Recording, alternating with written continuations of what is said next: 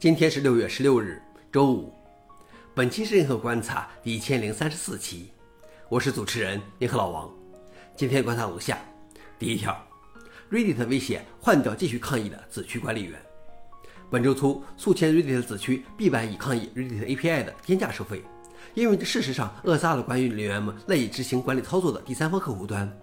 Reddit CEO 对员工表示：“不要担心，因为抗议不会影响公司收入。”他称，大部分子区会按计划在周三回归，我们干好自己的工作就行了。周三，部分子区陆续恢复，但也有很多子区将继续保持关闭，直到 Reddit 改变其政策。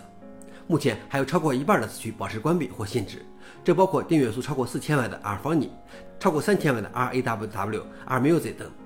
此外，Reddit 还威胁将移除继续抗议的管理员。Reddit 宣称，如果一个子区的管理团队一致同意停止管理社区，他将邀请愿意管理社区的新管理员来管理社区；而如果至少有一名管理员愿意维持社区运作，Reddit 将移除不想管理社区的管理员。消息来源：Hack News。老王点评：真是硬杠到底啊！这不是移除几个刺头管理员就能解决问题的。相信这样的抗议也代表了大部分社区中间的意见。无论如何，这都是一幕罕见的大规模社区对抗事件，让我们拭目以待。第二条是 YouTube 已通知其开源替代源 Nvidias 关闭。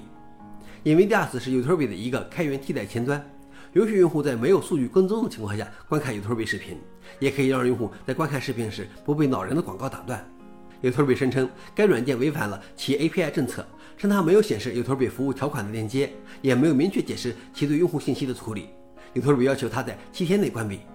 消息来源 w i s 老王点评：看来开放 API 将全面进入关闭时代，各个网站都开始扼杀这些妨碍其广告业务的客户端了。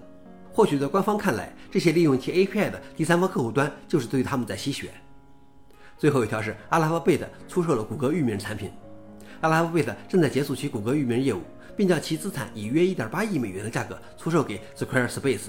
这些资产包括在谷歌域名业务上托管的一千万个域名，分布在数百万个客户中。